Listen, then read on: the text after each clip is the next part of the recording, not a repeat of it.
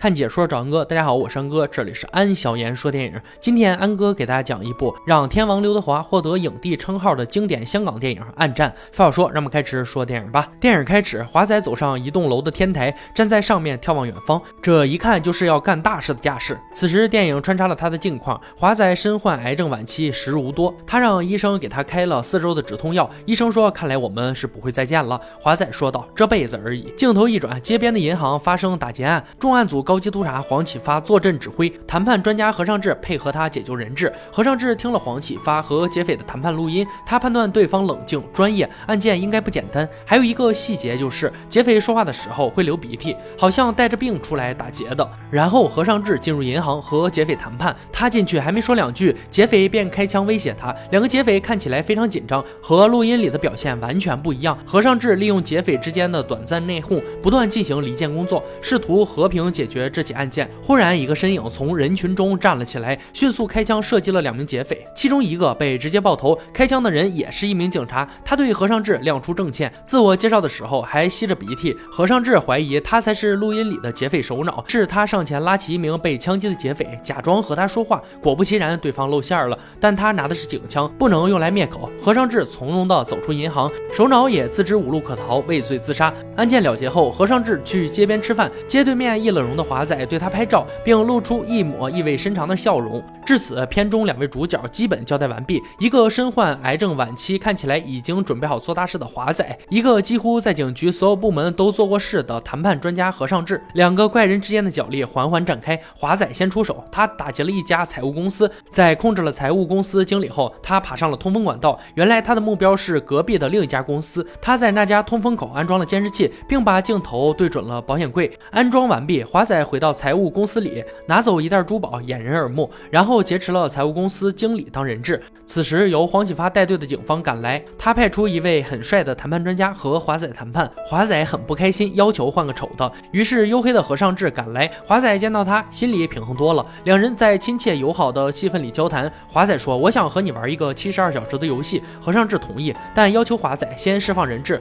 华仔说：“没问题。”然后开了枪。当然，人质并没有死，只是枪声一响，大批警员冲了进来。华仔不慌不忙地用假炸弹做要挟。警方不敢行动，然后华仔穿上了事先准备好的飞虎队制服，顺利逃走。但已经洞悉到他计划的何尚志在楼下拦截到了他。何尚志要拘捕华仔，华仔拿出枪朝着路上随意射击，何尚志顶不住压力，被华仔逃脱。逃脱后，华仔坐上公交车，因为发生打劫案，警方在路上设卡，华仔坐到同车蒙嘉慧身边，假装情侣。这段戏恐怕是香港影史上最有趣的一段邂逅，少到几乎可以忽略的台词，气氛让人向往。初次交手失利后，何尚志收到华仔寄来的螺丝钉快递。晚上，何尚志通过关系拿到了华仔的信息。华仔是一个叫做张彼得的人的儿子。张彼得有个徒弟叫秃和尚李子雄，但秃和尚反叛，把他赶走了。后来张彼得死于英国，但秃和尚却不知道华仔此次回港是为了给张彼得报仇而来。他化妆成张彼得来见秃和尚。秃和尚黑吃黑看上了一颗价值连城的珠宝，让张彼得做鉴定。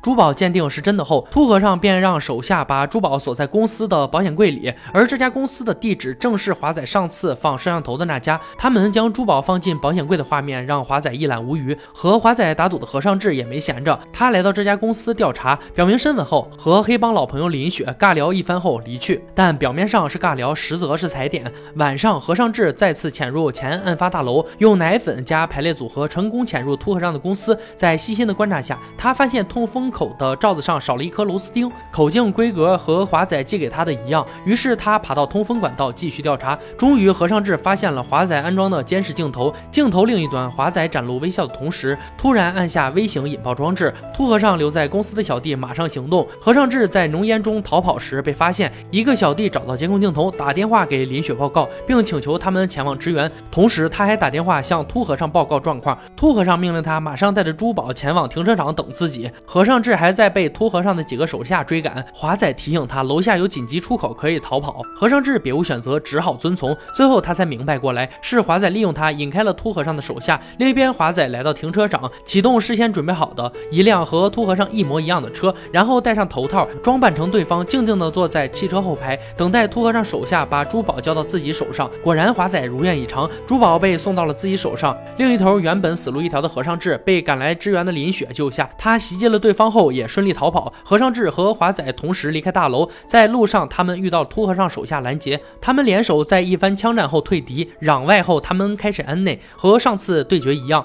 两人这回调换了位置，华仔被和尚志用枪顶着，华仔开车突然加速撞进了施工的大石，时两人被震得头昏眼花，脚踩棉花般争夺着放着珠宝的箱子，在相互撕扯中，华仔的止痛药掉在了地上，最终华仔凭借顽强的意志抢走了箱子，和尚志也被同事发现送进医院，黄启发也赶来看他，他以为现场掉落的止痛药是和尚志的，和尚志也不想和黄启发啰嗦，索性将计就计，我癌症晚期，那就是我的药，省得麻烦。另一头拿到珠宝的华仔以张彼得的身份联系到秃和尚，约了时间地点和他交易。挂了电话，华仔又约了和尚志见面，他想借警方之手抓捕秃和尚。和尚志和同事来到见面地点，他一个人进去找华仔，两个怪人以相互调侃的方式谈判，终于还是华仔说服了和尚志，他又一次逃出了警方的包围。当黄启发进入查看时，华仔已经走了。面对愤怒的黄启发，和尚志只说了一句：“我今天早上尿很黄。”逃出了警方的华仔却坠入了情网中。他又一次在公交车上遇到了蒙佳慧，警方又一次在路上拦停公交，蒙佳慧主动上前掩护华仔，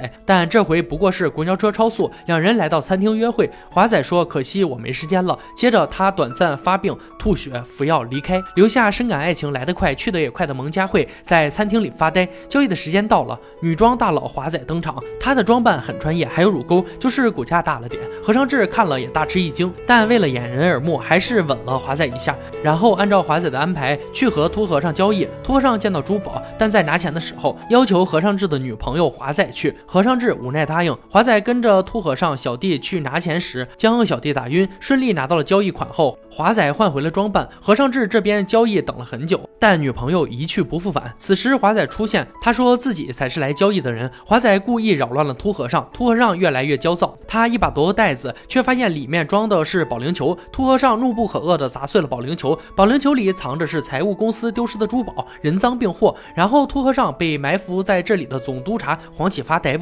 华仔在大家注意力集中在珠宝上时逃离了现场。最后的游戏时刻到了，华仔拿着交易款和珠宝准备开车离开，何尚志又一次拦截到了他，还是一样的场景，但这一回他们是并排坐着，何尚志开车，但他没有停车，把华仔交给路上的同事。他知道华仔有准备，还要和他斗一次。华仔又一次短暂发病，吐血到挡风玻璃，同时他拿出事先准备好的定时炸弹。和尚志丝毫不怂，启动了定时炸弹。一分钟倒计时开始，此时的华仔已经昏迷。车子向前开了一段后，和尚志下车向后走去。倒计时最后五秒的时候，和尚志露出了微笑，他识破了华仔的诡计。倒计时结束，果然炸弹并没有爆炸，而是车子启动，华仔从昏迷中爬起，开车逃走。和尚志朝相反方向步行离去。七十二小时游戏结束，隔天和尚志在餐餐厅里吃饭的时候，从报纸上看到一条以他名义借用卡的新闻。和尚志坐上公交，他的后排就是蒙佳慧。他虽然不认识蒙佳慧，却认识女子颈上佩戴的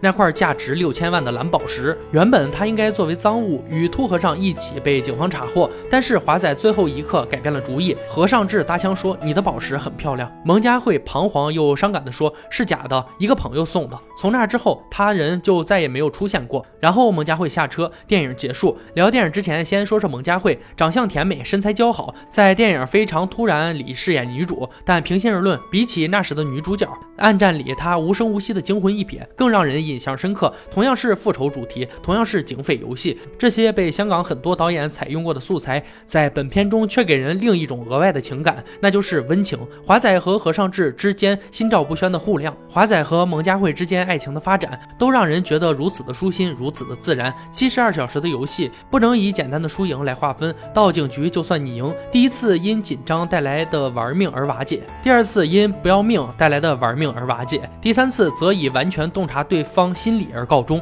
记忆尤为深刻的便是最后一次，当炸弹还剩最后十秒，当刘青云转身朝身后的警队走去，可是就在最后一秒，一个完全超乎观众意料之外的事情却发生。看到此，所有人都会为之感叹：是呀，碰到这样的对手，无论有或没有留下什么遗憾，都都是很难让人忘记的。也许人们常说相见恨晚，英雄惜英雄，也莫过于此了。自始至终，音乐背景如此恰到好处，中间掺和着滑稽成分，无疑也成了影片中另一亮点。由这部影片反射出了时间的价值以及生命的可贵。华仔和何尚志张弛有度的演绎为影片增色不少。何尚志的勇敢，他勇敢接受对方的挑战，危机时却仍能与对方合力。最后一次，当对方呕血在前车玻璃上，眼神里的惊吓表现也很到位。他已不再是当年那个不起眼的小配角。对于诸如此类的警匪片，他已能轻松驾驭。而华仔，无论是面对死亡，还是面临危机，所表现出的从容姿态，以及前后无数次得意的微笑，特别是一个即将面临死亡的人，眼神里透露出来的无奈与不舍。